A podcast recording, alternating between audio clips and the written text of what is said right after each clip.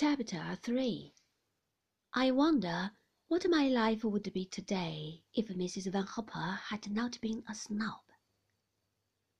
Funny to think that the course of my existence hung like a thread upon that quality of hers. Her curiosity was a disease, almost a mania. At first, I had been shocked, wretchedly embarrassed. I would feel like a weeping boy who must bear his master's pain when I watched people laugh behind her back, leave a room hurriedly upon her entrance, or even vanish behind a service door on the corridor upstairs. For many years now, she had come to the Hôtel Côte d'Azur, and, apart from bridge, her one pastime, which was notorious by now in Monte Carlo, was to claim visitors of distinction as her friends, had she but seen them once at the other end of the post office. Somehow she would manage to introduce herself, and before her victim had scented danger, she had proffered an invitation to her suite. Her method of attack was so downright and sudden that there was seldom opportunity to escape. At the Côte d'Azur, she staked a claim upon a certain sofa in the lounge, midway between the reception hall and the passage to the restaurant, and she would have her coffee there after luncheon and dinner, and all who came and went must pass her by. Sometimes she would employ me as a bait to draw her prey, and, hating my errand, I would be sent across the lounge with a verbal message, the loan of a book or paper, the address of some shop or other, the sudden discovery of a mutual friend. It seemed as though notables must be fed to her much as invalids are spooned their jelly, and though titles were preferred by her, any face once seen in the social paper served as well. Names scattered in the gossip column, authors, artists, actors, and their kind, even the mediocre ones, as long as she had learnt of them in print. I can see her as though it were but yesterday, on that unforgettable afternoon, never mind how many years ago, when she sat at her favorite sofa in the lounge, debating her method of. I could tell by her abrupt manner and the way she tapped her lorgnette against her teeth that she was questioning possibilities.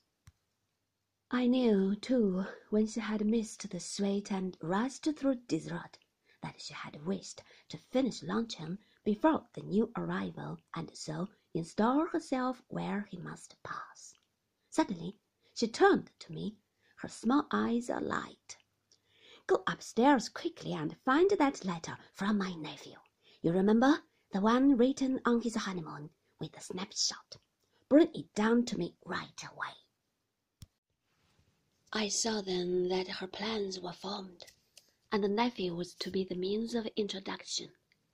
Not for the first time, I resented the part that I must play in her schemes. Like a juggler's assistant, I produced the props then, silent and attentive, I waited on my kill. This newcomer would not welcome intrusion. I felt certain of that.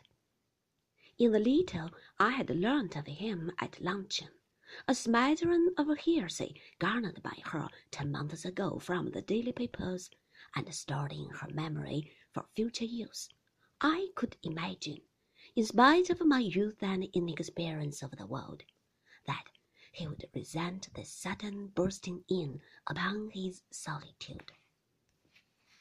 Why he should have chosen to come to the Côte at Monte Carlo was not our concern. His problems were his own, and anyone but Mrs. Van Hopper would have understood.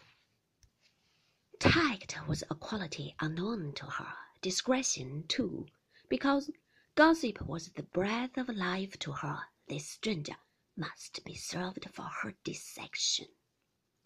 I found the letter in the pigeonhole in her desk, and hesitated a moment before going down again to the lounge. It seemed to me, rather senselessly, that I was allowing him a few more moments of seclusion. I wished I had the courage to go by the service staircase, and so by a roundabout way to the restaurant, and there warn him of the ambush. Convention was too strong for me, though, nor did I know how I should frame my sentence.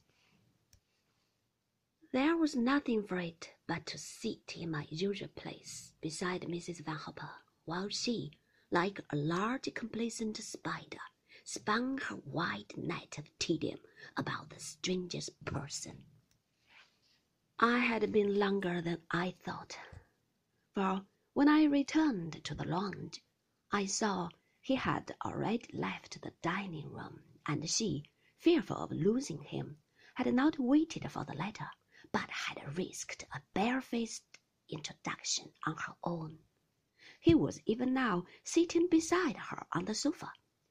I walked across to them and gave her the letter without a word. He rose to his feet at once, while Mrs. Van Hopper, flushed with her success, waved a vague hand in my direction and mumbled my name. Mr. De Winter is having coffee with us. Go and ask the waiter for another cup, she said, her tone just casual enough to warn him of my footing. It meant I was a youthful thing and unimportant, and that there was no need to include me in the conversation. She always spoke in that tone when she wished to be impressive, and her method of introduction was a form of self protection. For once, I had been taken for her daughter, an acute embarrassment for us both. This abruptness showed that I could safely be ignored, and women would give me a brief nod, which served as a greeting and a dismissal in one, while men with large relief, would realize they could sink back into a comfortable chair without offending courtesy.